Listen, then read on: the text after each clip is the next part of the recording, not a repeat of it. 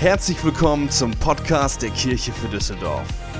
Danke, dass du dir die Zeit nimmst, diese Predigt anzuhören. Wir glauben, dass die nächsten Minuten dich ermutigen und inspirieren werden. Viel Spaß bei der folgenden Predigt. Einen wunderschönen guten Morgen, liebe Kirche für Düsseldorf. Ich habe ungefähr 25 Köln-Düsseldorf-Vergleiche hier.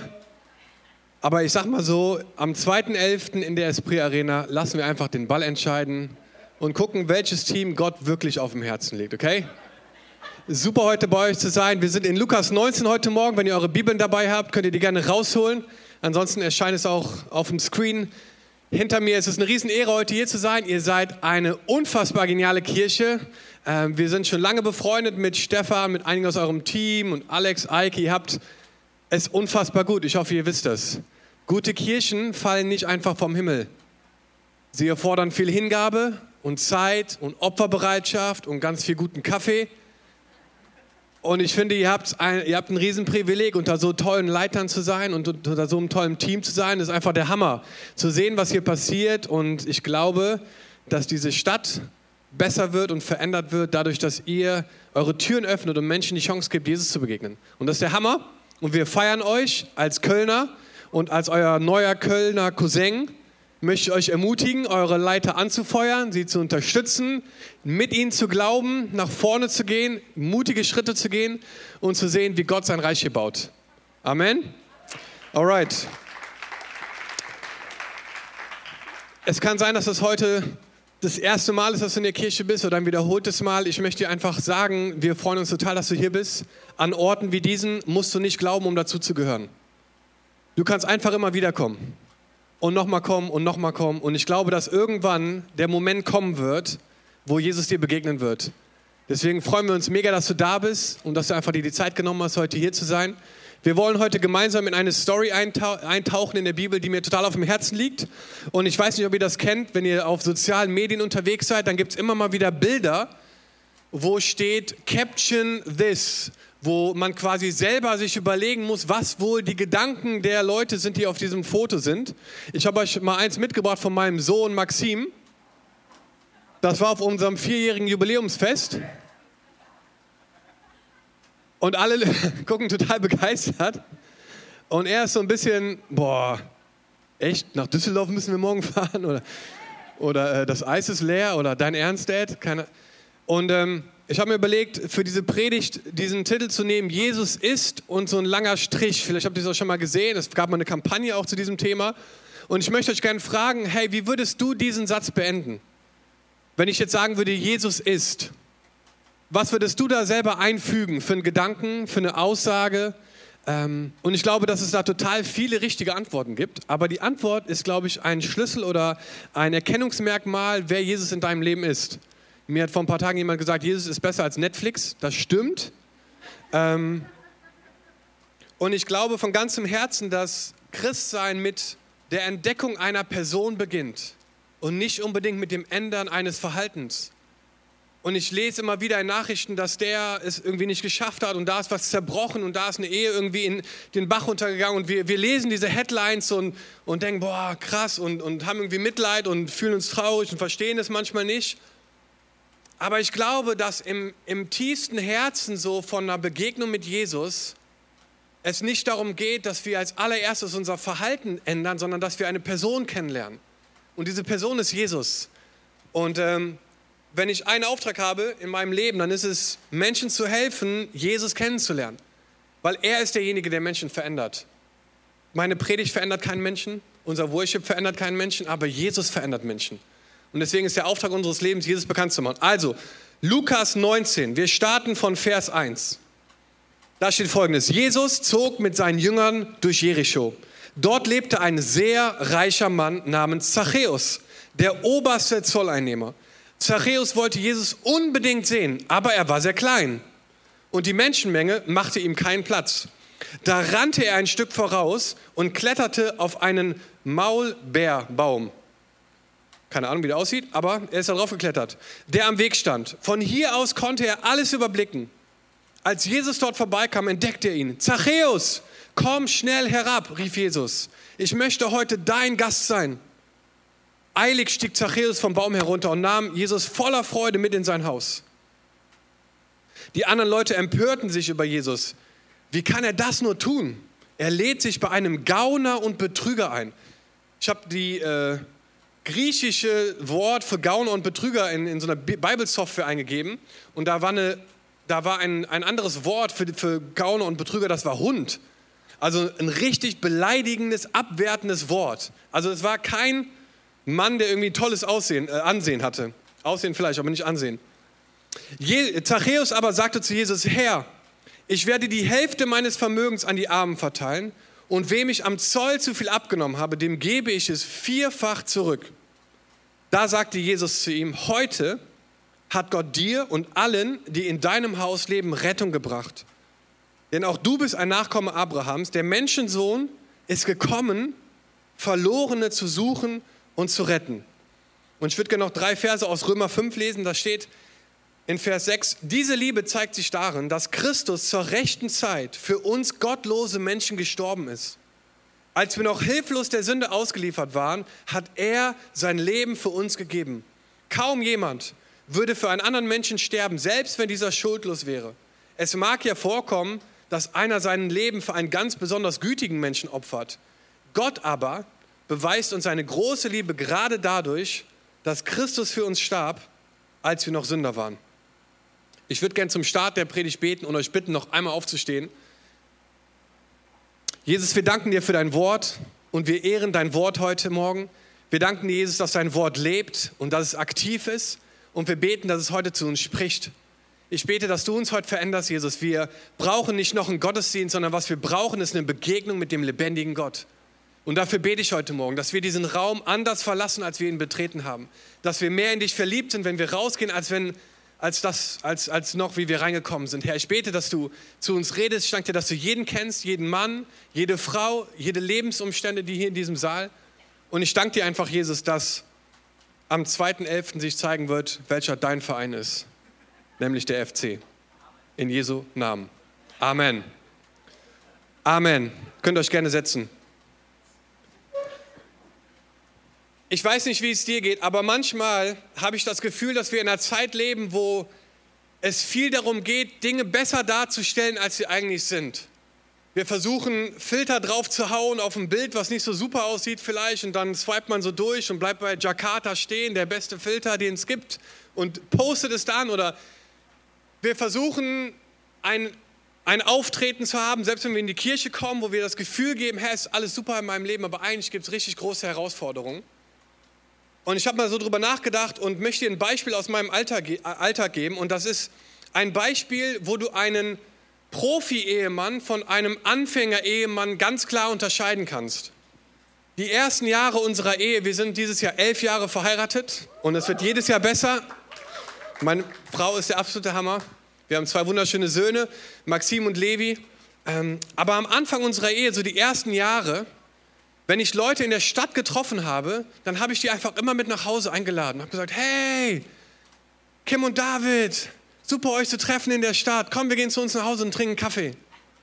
Und ich habe die einfach mitgebracht nach Hause, gar nicht so darüber nachgedacht. Das Problem war, dass meine Frau das gar nicht so cool fand, dass ich einfach ohne Vorankündigung Leute mit zu Hause einlade. Und dann so nach einigen Jahren haben wir einen Codeanruf vereinbart, der bis heute gilt. Das ist ein Codeanruf. Und der Anruf geht folgendermaßen, ich rufe sie an und sage, hi, Sarah, hier ist Dom, ich bin's. Und sie sagt, ja, ich weiß, dass du es bist, brauchst du nicht sagen. Ähm, ich bin hier in der Stadt und ich habe David und Kim getroffen. Ich würde die super gerne mit zum Kaffee äh, zu uns nach Hause einladen. Wir sind in 20 Minuten da. Ist das okay? Nein, auf gar keinen Fall. Du weißt gar nicht, wie es hier aussieht. Alles klar, bis gleich, liebe dich. Und ich weiß ganz genau, dass in diesem Moment es zu Hause losgeht. Da werden Schubladen aufgerissen, da werden Schränke aufgemacht, alles wird reingestopft, Müslischalen stehen in Schränken und alles, was nicht sichtbar ist, ist aufgeräumt und der Musikplayer wird angemacht und die Wohnung ist plötzlich blitzblank und äh, sie zieht eine Schürze an. Ich wusste gar nicht, dass sie eine Schürze hat. Sie fängt in der Küche an zu backen, sie backt nie und dann geht die Tür auf und sie sagt, hey, David und Kim, wow, haben wir euch zu sehen. Ich back gerade einen Kuchen, kommt rein. Und ich denke mir so, was, wir backen nicht in unserem Haus, wir kaufen alles vom Bäcker. Und ich habe das Gefühl manchmal, dass wir versuchen, etwas darzustellen, was eigentlich gar nicht so ist. Die ehrliche Antwort wäre gewesen, hey David und Kim, super euch zu sehen. Wir würden super gerne nochmal mit euch Zeit verbringen. Lass uns mal einen Termin ausmachen. Jetzt gerade ist es echt schlecht, weil zu Hause sieht es aus, als hätte eine Bombe eingeschlagen. Aber wir machen gerne einen Termin. Und ich finde, ganz oft machen wir das mit Gott ganz genauso. Dass wir irgendwie so tun, als ob alles okay ist, aber wirklich sind da Dinge in unserem Leben, die total unordentlich sind, vielleicht oder nicht aufgeräumt, die chaotisch sind, die vielleicht auch nicht in Ordnung sind, aber wir tun so, als wenn alles super wäre. Und ich glaube, das ist eine Herausforderung, weil Gott weiß alles und du kannst vor Gott nichts verstecken. Du kannst nichts verstecken. Er kennt jeden Winkel in deinem Leben. Er kennt jede Seite, auf der du warst, alles, was du jemals gemacht hast, ausgegeben hast, gedacht hast, gefühlt hast und was noch kommt. Der weiß alles. Deswegen macht es gar keinen Sinn, vor Gott Dinge zu verstecken. Aber dennoch, finde ich, sind wir oft so, dass wir uns da drin wiederfinden, dass wir irgendwo reinkommen und sagen, hey, ist alles super, praise the Lord, Gott ist gut, alle Zeit, aber mein Leben ist überhaupt nicht gut gerade. Und ich möchte euch einfach ermutigen, ehrlich zu sein mit Gott. Eine Beziehung mit Jesus zu haben, die auf einer authentischen, ehrlichen Art stattfindet. Und nicht einer Art, wo wir Masken tragen oder wo wir uns verstecken. Die Sache ist nämlich die, ich glaube, dass viele Menschen heute Morgen nicht in diesem Gottesdienst sind, weil sie genau das über Kirche denken. Sie haben das Gefühl, sie müssen erst ihr Verhalten ändern und das und das und das in Ordnung bringen, bevor sie an einem, einem Ort wie diesem willkommen sind. Ich hatte viele solche Gespräche schon in meinem Leben und ich finde es traurig. Weil du musst nicht glauben, um dazu zu gehören. Du kannst kommen. Wir lieben es, dass du da bist. Ich kann mich noch ganz genau daran erinnern. Ich war vor, bevor wir in Köln gestartet haben, haben wir sieben Jahre in England gelebt und ich weiß noch ganz genau, da war ein Gottesdienst, da kamen drei Jugendliche auf mich zu, die waren zum ersten Mal in der Kirche. Und man konnte sehen, dass sie so einen Hip-Hop-Style hatten mit breiten Hosen und so einer Cappy und so. Und, und sie kamen wahrscheinlich irgendwie zufällig rein, keine Ahnung, wer sie eingeladen hat. Jedenfalls kamen sie nach der Predigt zu mir nach vorne und haben gesagt, hey Dom, das war ja unglaublich hier in dem Gottesdienst, kannst du für uns beten? Ich habe gesagt, klar kann ich für euch beten. Und dann nehmen die drei ihre Cappy ab. Und dann sage ich so, was machst du denn da? Ja, das macht man doch so in der Kirche. Man, man muss die Kappe abziehen, bevor jemand für dich betet. Wurde uns so gesagt, dass man das macht. Ich so, zieh sofort die Cappy wieder an. Nee, nee, das muss, ich, ey, ich bete nicht für dich, bevor du die Cappy nicht wieder anziehst. Und ich dachte so, come on, wo sind wir denn gelandet? Dass Leute denken, dass Gott sich interessiert, ob da was auf deinem Kopf ist oder nicht. Und ich glaube, dass das eine Herausforderung ist, dass wir versuchen müssen zu verstehen, dass eine Begegnung mit Jesus das Wichtigste ist, was einem passieren kann. Und dass wir alle Hindernisse wegräumen müssen, damit Menschen es so einfach haben wie möglich, Jesus zu begegnen. Denn er ist jemand, der eigenständig handelt. Er, er ist nicht so wie wir. Er hat keine Hintergedanken oder er hat keine Filter oder er, er denkt nicht darüber nach, boah, wenn ich das jetzt sage, ich frage mich, wie viele Leute das reposten. Wenn ich diese Aussage mache, wie viele Likes kriege ich dafür? Ja, ich frage mich, wenn ich das jetzt sage, bin ich dann noch so beliebt, wie ich vorher war? Hey, Gott handelt eigenständig. Er ist nicht wie wir. Wir, wir handeln nicht eigenständig. Du hast noch nie eigenständig gehandelt. Weil ganz ehrlich, egal wie isoliert du lebst oder was du für ein Leben führst, jedes Mal, wenn wir was veröffentlichen oder was schreiben, es ist immer mit dem Hintergedanken, was werden die Leute sagen, wie kommt das an, ist das richtig formuliert, muss ich das noch mal ändern?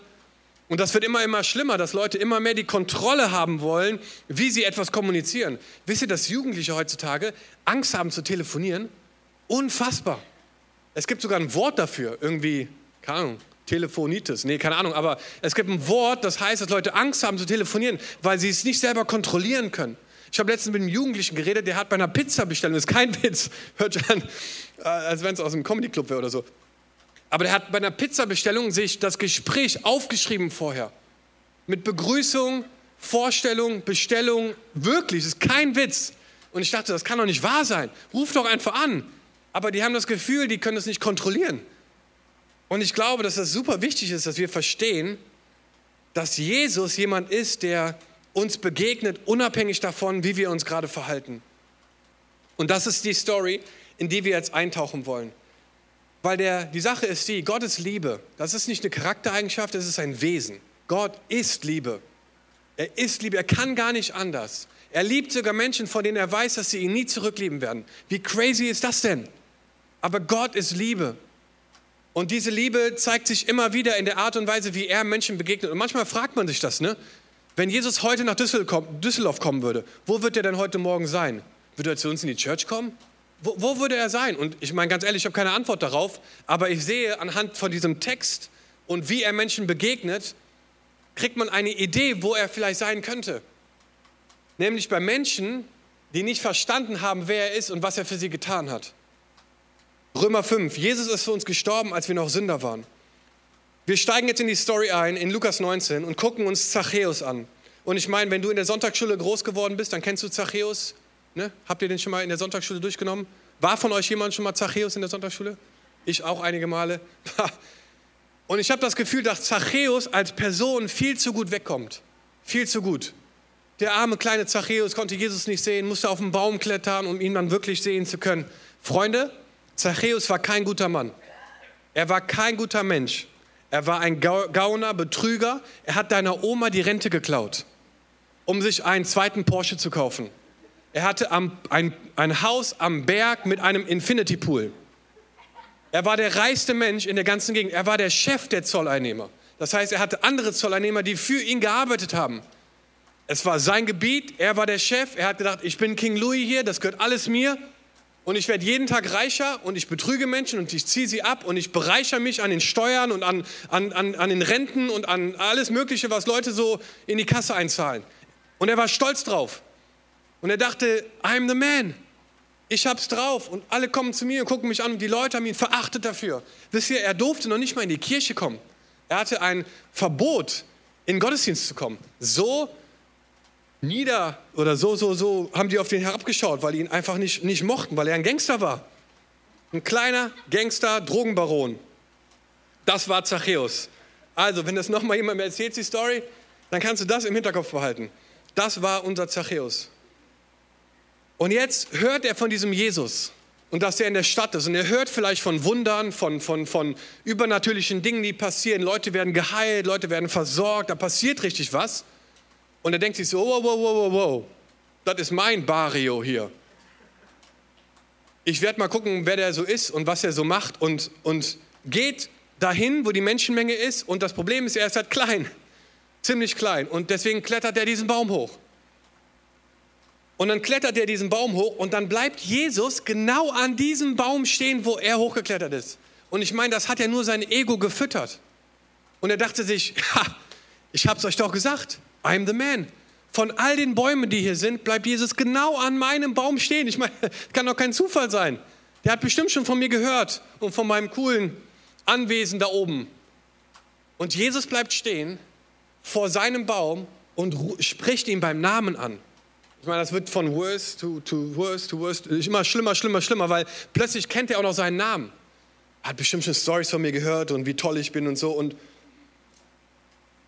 und er ruft seinen Namen und er klettert auf diesen Baum hoch und Jesus bleibt genau an diesem Baum stehen. Und dieses Bild von diesem Hochklettern, das hat total zu mir gesprochen.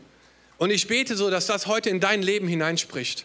Weil wisst ihr, manchmal verhalten wir uns ganz ähnlich, dass wir uns ermutigen, höher zu klettern. Hey, ich habe heute 22 Minuten in der Bibel gelesen. Jesus wird bestimmt bei meinem Baum stehen bleiben. Oder ich war diesen Monat schon, schon viermal im Gottesdienst. Das hat Gott noch nie in der ganzen Weltgeschichte erlebt. Bestimmt bleibt er heute bei meinem Baum stehen. Oder ich habe diesen Monat 33 Prozent meines Einkommens gespendet. Also wenn Jesus nicht bei meinem Baum stehen bleibt, dann weiß ich. Und wir ermutigen uns, höher zu klettern und feuern uns an. Und sagen, hey, kletter höher. Das Problem ist, dass es Lebensumstände gibt und Herausforderungen, die manchmal richtig schwierig sind und wo es gar nicht so sehr darum geht, höher zu klettern, sondern eine Begegnung mit Jesus zu haben. Und wir feuern uns an und wir sagen, hey, kletter höher. Ja, aber mein Sohn, der, der geht gerade voll auf die falsche Bahn und ich weiß gar nicht, was ich machen soll. Ich mache mir Sorgen und ich habe Angst um ihn. Egal, kletter höher. Glaub mehr, bete mehr, lies mehr, kletter einfach höher. Und meine, meine Schwester, der, der geht es nicht gut und ich habe voll die Glaubenskrise. Egal, kletter höher, kletter höher. Und wir haben ganze Familien, die in Baumhäusern sitzen die sagen, hey, Gott sei Dank sind wir nicht so wie die da unten. Gott sei Dank verhalten wir uns nicht so. Unsere Familie ist hier oben. Und dann, dann fallen Familienmitglieder müde aus dem Baumhaus raus. Ich meine, das ist jetzt ein bisschen Die Illustration gerät ein bisschen außer Kontrolle, aber ihr versteht, was ich meine. Und Jesus sagt zu Zachäus, komm schnell herunter. Das ist eigentlich ganz praktisch hier mit der Bühne. Er sagt zu ihm, komm schnell herunter. Komm schnell herunter von dem Denken, dass es alles von dir abhängt. Komm schnell herunter von dem Vertrauen, dass, dass du selber es alles machen kannst. Komm schnell herunter vom, von, von, von, von deinen Gaben und Talenten und das, was du alles so toll gemacht hast. Komm schnell herunter. Komm schnell herunter. Und er ermutigt ihn und sagt, hey, komm runter von, von diesem Denken oder von, von deinem hohen Ross und komm runter, ich will heute dein Gast sein. Und ich glaube, dass Gott es zu dir sagen möchte heute Morgen. Komm schnell herunter. Komm schnell herunter von einem Leistungsdenken oder du musst Gott was beweisen oder du musst Boxen abhaken, um irgendwie, damit Gott bei dir stehen bleibt. Hey, du bist sein geliebtes Kind. Du bist seine Tochter und sein Sohn. Er hat alles gegeben, um eine Beziehung mit dir zu haben. Du musst gar nichts machen, außer schnell herunterzukommen. Und ich glaube, dass wir in einem Land leben, was gerade Leistung und, und, und das alles so pusht. Und ich glaube, dass Gott sagen möchte heute Morgen zu dir, komm schnell herunter. Und ich hatte ein Bild, was ich bekommen habe in der Vorbereitung auf dieser Predigt. Und hier sind Menschen in diesem Raum. Und ihr fahrt auf der Autobahn, das war das Bild, mit 200. Und Gott sei Dank darf man in Deutschland schnell fahren, das ist super. 200, das ist Hammer, schnell zu fahren und viel zu bewegen und busy zu sein und viele Termine zu haben. Hey, ich habe gar nichts gegen eine, eine gute Arbeitsethik, ist kein Problem. Aber immer wieder kommt in Abständen das Schild Raststätte. Raststätte und dann steht da drunter McDonald's, Coffee Fellows und so weiter, Burger King. Und ich glaube, dass Gott zu dir sagen möchte, ich würde super gern mal wieder einen Kaffee mit dir trinken. Ich würde super gern einfach mal wieder Zeit mit dir verbringen. Komm schnell herunter. Du kannst danach weiterfahren und auch wieder Vollgas geben und auch 200 fahren. Aber hey, lass uns doch mal kurz einen Kaffee trinken. Ich würde mich gern mit dir austauschen. Ich würde dir gerne in die Augen schauen. Ich würde dir gern sagen, wie viel du mir bedeutest und was du, was für ein Potenzial du noch hast in deinem Leben. Komm schnell herunter komm runter, du kannst nicht die ganze Zeit so schnell fahren, du musst immer mal wieder auch Pausen einlegen. Und ich möchte dich ermutigen heute Morgen, und damit springe ich wieder hoch, äh, hätte auch schief gehen können, ne? dass du runterkommst und dass du eine Begegnung mit Jesus hast, die dein Leben verändern kann. Weil Zachäus hatte einen Moment mit Jesus und das Resultat davon war unglaublich. Unglaublich. Wir lesen hier weiter, dass Eilig stieg Zachäus vom Baum herunter, ich stelle mir vor, wie so ein Eichhörnchen, so und nahm Jesus voller Freude mit in sein Haus. Es ist schon ein krasses Bild. Und für uns vielleicht, die das jetzt lesen in der Bibel, denken, ha, super, das klingt der Hammer. Aber versetz dich einmal in die Lage der Zuschauer, die das gesehen haben. Da ist dieser Betrüger, dieser Gauner, der deiner Oma die Rente geklaut hat. Und jetzt geht er plötzlich mit Jesus Arm in Arm, ne? So, nee, so, weil er war klein. Voller Freude in sein Haus. Und die Leute dachten, ey, das ist unfair. Das darf der gar nicht. Weißt du nicht, was er alles gemacht hat? Der muss erstmal Buße tun. Der muss erstmal sein Verhalten ändern. Der darf noch nicht mal in den Gottesdienst kommen. Warum gehst du denn zu ihm nach Hause? Weißt du nicht, was er alles gemacht hat? Der hat meiner Oma die Rente geklaut. Der ist ein Betrüger. Wir nennen ihn Hund. Ist, ne, wir, wir, beleidigen ihn. Das ist nicht fair. Und die, das Spannende ist, dass Jesus scheint es gar nicht zu stören. Jesus, der sagt, es, der sagt da gar nichts zu. Und ich interpretiere gerne in sowas an meine eigenen Gedanken, weil wenn er gesagt hätte, er, er erklärt sich ja auch nicht. Ne? Ich stelle dir vor, er würde sagen, Freunde, hey, ich bin Missionar. Ha, gib mir eine halbe Stunde und die Sache ist geritzt. Macht euch keine Sorgen, ich habe es unter Kontrolle. Ne? Entspannt euch. Macht er nicht. Er erklärt sich gar nicht. Er scheint völlig cool damit zu sein, dass Zachäus voller Freude mit Jesus zu seinem, in, in sein Haus geht. Und dann passiert's. Zwischen Vers 7 und 8 verändert sich unser kleiner Gangster und etwas passiert in seinem Haus, was die nächste Lebenshälfte oder den nächsten Abschnitt seines Lebens und die umliegenden Menschen, leider liest man nicht darüber, was Zachäus alles gemacht hat in seinem Leben danach, aber ich glaube, dass er Tausende von Menschen beeinflusst hat. Und jetzt passiert zwischen den sieben und acht, sie sind im Haus von Zachäus und plötzlich steht er auf, lange Tafel, überall sind Kellner und es ist gerade der zweite Gang und es gibt irgendwie, keine Ahnung, Ente in Orangensauce oder so und, und ein Alt oder was weiß ich. Was trinkt man denn so hier, ne? Alt, ne? Genau. Richtiges Bier. Und er nimmt so ein Glas und macht Bing, Bing, Bing, Bing, Bing, Bing, Bing, Bing. Entschuldigung, Freunde, ich möchte mal ganz kurz was sagen. Könnt ihr mal alle ruhig sein? Und die ganze Menge ist ruhig, die ganzen Leute, die da sitzen. Und er sagt, ich möchte mal ganz kurz was sagen. Und er steht auf und Leute denken, ah, okay, kennen wir schon. Jetzt lobt er sich wieder selber und sagt, wie toll er ist und dass Jesus genau in seinem Baum stehen geblieben ist und was er für ein toller Typ ist und dass er das geilste Haus hat und die coolsten Autos und so. Okay, mal gucken, was jetzt passiert. Und dann steht hier, Jesus aber wandte sich an Jesus und sagte, Herr. Und allein dieses Wort ist schon unglaublich. Weil für unseren kleinen Zachäus hat sich in dieser Zeit mit Jesus, dieses Abendessen mit Jesus, alles verändert. Und plötzlich erkennt er, dass es nicht nur irgendein Mensch ist, der hier vor ihm sitzt. Er redet ihn an mit Herr. Er sagt Gott. Er erkennt Jesus an als Herr. Es ist etwas passiert in seinem Herzen, wo er einfach gemerkt hat, dass hier jemand ist, der mehr ist als nur ein Mensch. Ich weiß nicht, wie lange die da saßen. Vielleicht saßen die eine Stunde zusammen, zwei Stunden, vielleicht drei Stunden. Aber diese Zeit mit Jesus, in seine Augen zu schauen, von ihm zu hören und zu lernen, hat so viel verändert, dass er gesagt hat, Herr, wisst ihr, es geht nicht um Style, es geht immer um seine Gegenwart. Es geht darum, dass Jesus in der Mitte steht, dass Jesus im Zentrum ist.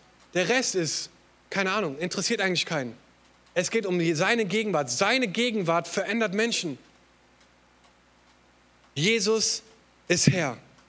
Das ist die Definition unseres Evangeliums.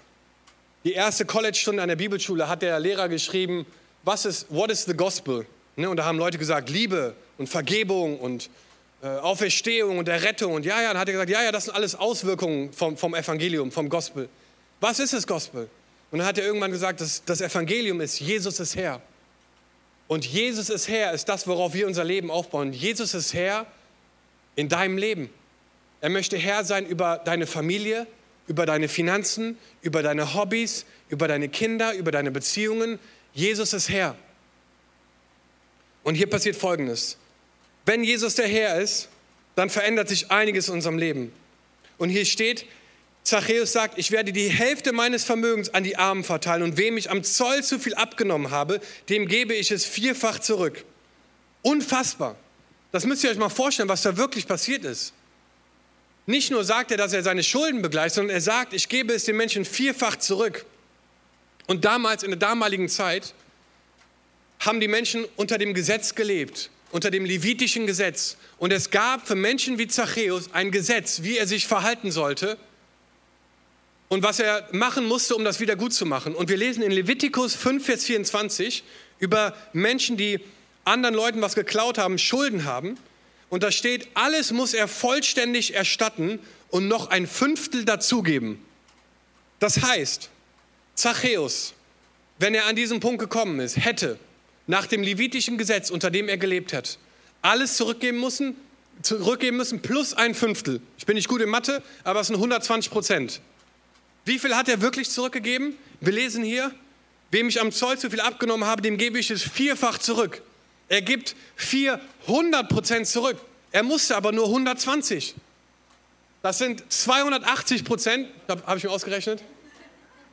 Mehr als er musste. 280 Prozent mehr. Warum? Weil es gar nicht mehr um das Gesetz ging, sondern nur um einen Mann, der das Gesetz erfüllte. Ich glaube, Zachäus hat gar nicht an das Gesetz gedacht in dem Moment. Er war so überwältigt von der Gegenwart von Jesus, von seiner Schönheit und von seiner Herrlichkeit, von seiner Kraft und Autorität und von, seiner, von dem, was er ausgestrahlt hat, dass er gar nicht mehr das Gesetz im Hinterkopf hatte. Ich möchte dich heute Morgen ermutigen, einfach zu verstehen, dass wenn wir Jesus begegnen, dass sich alles verändert. Und der Titel meiner Predigt, ich habe den folgendermaßen genannt, Jesus ist mein Freund. Und man kann in vielerlei Hinsicht diesen Satz beenden, aber eine Sache, die ich dir heute mitgeben möchte, ist dir zu sagen, Jesus ist dein Freund. Weil die Wahrheit ist, wenn du an Zachäus denkst, dann bist du Zachäus. Und ich bin Zachäus. Und wir sind Zachäus. In der Bibel steht, als wir noch Sünder waren, ist, ist Christus für uns gestorben. Und die Wahrheit ist, dass alle von uns Dinge getan haben, die uns von Gott trennen. Und Jesus ist gekommen, um zu sagen, hey, ich möchte ein Freund sein. Ich möchte eine Beziehung mit dir eingehen. Und die äh, Band kann auch gerne wieder zurückkommen. Ich wollte mit diesem Gedanken schließen, dass wir verstehen, so dass, dass Jesus jemand ist, wo man sich nicht verstecken muss, wo du nicht so tun musst, als wenn hier gebacken wird oder eine Kerze brennt und Musik spielt. Es ist völlig okay zu sagen, hey Jesus, komm rein. Ist total messy gerade, aber komm rein, du kennst, ja sowieso, kennst dich sowieso aus. Und ich muss dir sagen, das ist auch die Story von meinem Leben. Ich war 19 Jahre alt und ich habe eine lange Zeit von, von Drogenmissbrauch und Kriminalität hinter mir gehabt und war in einer Spirale, die immer weiter nach unten ging, wo Freunde verurteilt wurden, ins Gefängnis gehen. Ich habe Freunde begraben, weil sie an einer Überdosis gestorben sind. Und es ging immer tiefer den Berg hinunter in so eine Spirale und es war messy und ich habe so getan, als ich zu Hause war, als ob alles super ist, aber in Wirklichkeit war ich in einem, in einem Gefängnis, was mich gefangen gehalten hat von, von Sucht und von Zwang. Und es gab einen Moment in meinem Leben, im Juni 2004, wo ich eine Begegnung mit Jesus hatte, die alles für mich verändert hat. Er ist in mein Zimmer gekommen und ich hatte das Gefühl, dass Gott präsent ist, gerade in meinem Zimmer. Und dass er mir sagt, hey Dom, ich möchte ein Freund sein. Und ich dachte mir so, Jesus, wie kannst du das sagen? Ich habe so viel Mist gebaut in den letzten Jahren. Aber ich habe in dem Moment gespürt, dass er uns liebt, auch wenn wir uns nicht perfekt verhalten. Ich habe gespürt, dass da eine Annahme ist, die über unser Verhalten hinausgeht. Und ich habe gesagt, okay, Jesus, wenn es dich wirklich gibt, wenn du das wirklich ernst gemeint hast, was ich gerade gespürt habe, dann gebe ich dir heute mein Leben. Und ich bin runtergegangen zu meinen Eltern und habe gesagt, sorry, ich muss euch mal kurz unterbrechen hier, setzt euch mal hin, ich möchte euch gerne was erzählen. Und habe die nächsten zwei Stunden reinen Tisch gemacht. Und ich sage dir eins, meine Mutter ist fast in Ohnmacht gefallen, mein Vater ist Polizist, der hat es ein bisschen besser aufgefangen. Aber weil sie Christen waren und das Prinzip von Vergebung kannten, wir, konnten wir zusammen beten und haben gesagt, Jesus, ich gebe dir mein Leben. Und ich sage dir eins, mein Leben hat sich bis zum heutigen Tag radikal verändert. Warum? weil ich einer Person begegnet bin. Und seitdem hat Jesus viel verändert, auch in meinem Verhalten und in meinem Glauben. Aber das allererste, das Wichtigste, was wir brauchen, ist eine Begegnung mit Jesus. Und wisst ihr, Jesus ist heute Morgen hier. Und er geht durch die Reihen. Und er zieht hier durch die Reihen und er sieht dich. Er kennt deine Fragen und deine Zweifel, deine Sorgen, die Dinge, die dich frustrieren und mit denen du nicht klarkommst. Er sieht das. Und er bietet dir eine Freundschaft an. Er bietet dir eine Beziehung an, die so eng ist, so intim, so persönlich, so nah, wie kein Mensch es dir jemals geben kann. Und ich muss dir sagen, ich liebe Jesus. Ich würde für Jesus alles machen. Wenn Jesus mir morgen einen neuen Auftrag geben würde, ich würde sofort gehen. Was ich in meinem Leben habe, halte ich in einer losen Hand, weil ich genau weiß, dass es hier nicht um mich geht, sondern es geht um Jesus in meinem Leben. Und ich möchte dich einfach ermutigen, heute Morgen einen Glaubensschritt zu gehen und zu sagen, Jesus, Danke, dass du mein Freund bist. Vielleicht können wir mal zusammen aufstehen. Ich würde gerne auch für euch beten. Danke, dass ihr so aufmerksam zugehört habt. Ich würde gerne für eine erste Menschengruppe beten, die das Gefühl haben, dass Gott vielleicht heute Morgen zu dir sagt, komm schnell herunter. Komm schnell herunter. Ich würde super gerne Zeit mit dir verbringen. wenn du das bist, ich würde einfach gern für dich beten und Jesus einladen zu kommen. Ich weiß, dass er hier ist. Und ich weiß, dass er dir begegnen möchte. Jesus, wir laden dich ein. Danke, dass du hier bist, Herr. Danke dir, dass wir kommen können, so wie wir sind, Jesus. Mit unseren Schwächen und Herausforderungen, mit Fragen, mit Zweifeln. Danke dir, Jesus, dass du unser Freund bist, dass wir dir nichts beweisen müssen. Danke dir, dass du hier bist heute Morgen und ich bete, dass du jetzt durch die Reihen gehst, Herr. Und die Leute, die das Gefühl haben, sie stehen unter so einem so einen Leistungsdruck, dass sie dir was beweisen müssen, dass du ihn ganz neu einfach zusprichst und sagst, hey, ich würde super gerne mit dir einen Kaffee trinken, Zeit mit dir verbringen, mich austauschen. Ich liebe es einfach von dir zu hören und mit dir in eine Gemeinschaft zu treten. Geist Gottes, ich bete, dass du kommst. Danke dir, dass du es bist, der Menschen verändert. Wir lieben es, Jesus, zu sehen, wie du Leben veränderst, wie du Hoffnung und Mut bringst in Leute, die hoffnungslos waren, die dachten, es geht immer mehr bergab. Und vielleicht bist du heute Morgen hier und du kennst Jesus gar nicht. Vielleicht hat dich jemand überredet und hat gesagt, hey, ich gebe dir Mittagessen aus, komm einfach mit in den Gottesdienst. Wie auch immer du heute Morgen hier bist. Ich glaube, dass das kein Zufall ist. Und ich möchte dir die Chance geben, heute Morgen Ja zu sagen zu Jesus. weil er hier ist und weil er dein Freund sein möchte. Und wir haben bei uns in der Kirche so vier Symbole, die einfach das erklären, was Jesus für uns getan hat. Und ich möchte dir sagen, das erste Symbol ist ein Herz. Und ich möchte dir sagen heute Morgen, Gott liebt dich. Gott liebt dich. Egal, wo du herkommst, egal, was du gemacht hast, egal, was dein Background ist, Gott liebt dich. Und es gibt Dinge in deinem Leben, auf die bist du vielleicht nicht stolz, die sind dir vielleicht peinlich, die sind vielleicht beschämend für dich, aber Gott ist genau dafür gestorben. Gott ist für unsere Schuld und für unsere Sünde ans Kreuz gegangen und hat unseren Platz eingenommen. Und jetzt bleibt einfach die Frage, was machst du damit?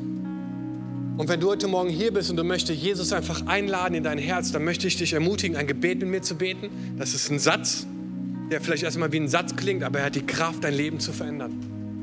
Und wenn du das bist, dann schließ deine Augen und bete einfach in deinem Herzen mit und sag, Jesus, komm in mein Leben. Jesus, komm in mein Leben. Jesus, komm in mein Leben. Und ich glaube ganz fest, dass wenn du das gebetet hast in deinem Herzen und das wirklich meinst, dass Jesus in deinem Leben jetzt wohnen möchte, dein Freund sein möchte, dein Herr sein möchte. Und wenn du das bist, dann möchte ich dich super gerne segnen und dich einfach ähm, für diesen Schritt unter Gottes Schutz auch stellen jetzt. Und wenn du das bist hier, während alle Augen geschlossen sind, möchte ich dich ermutigen, kurz deine Hand zu heben als ein äußeres Zeichen für das, was in deinem Herzen passiert ist.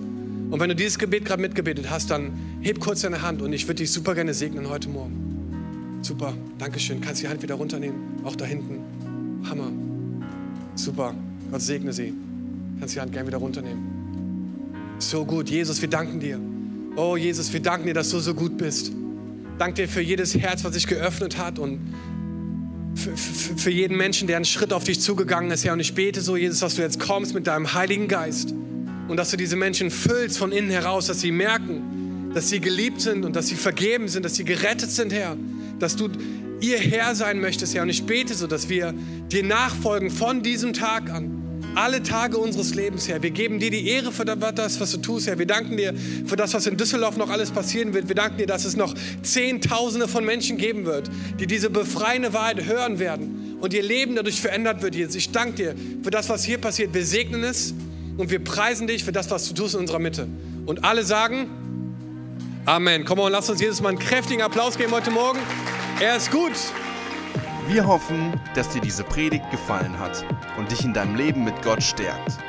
Wenn du Fragen hast, schreib uns einfach an info at kirchefürdüsseldorf.de.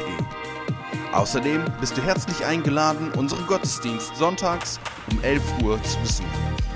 Für weitere Informationen zu unserer Kirche besuche unsere Website kirchefürdüsseldorf.de oder folge uns auf Instagram. Wir freuen uns, dich kennenzulernen. Bis bald!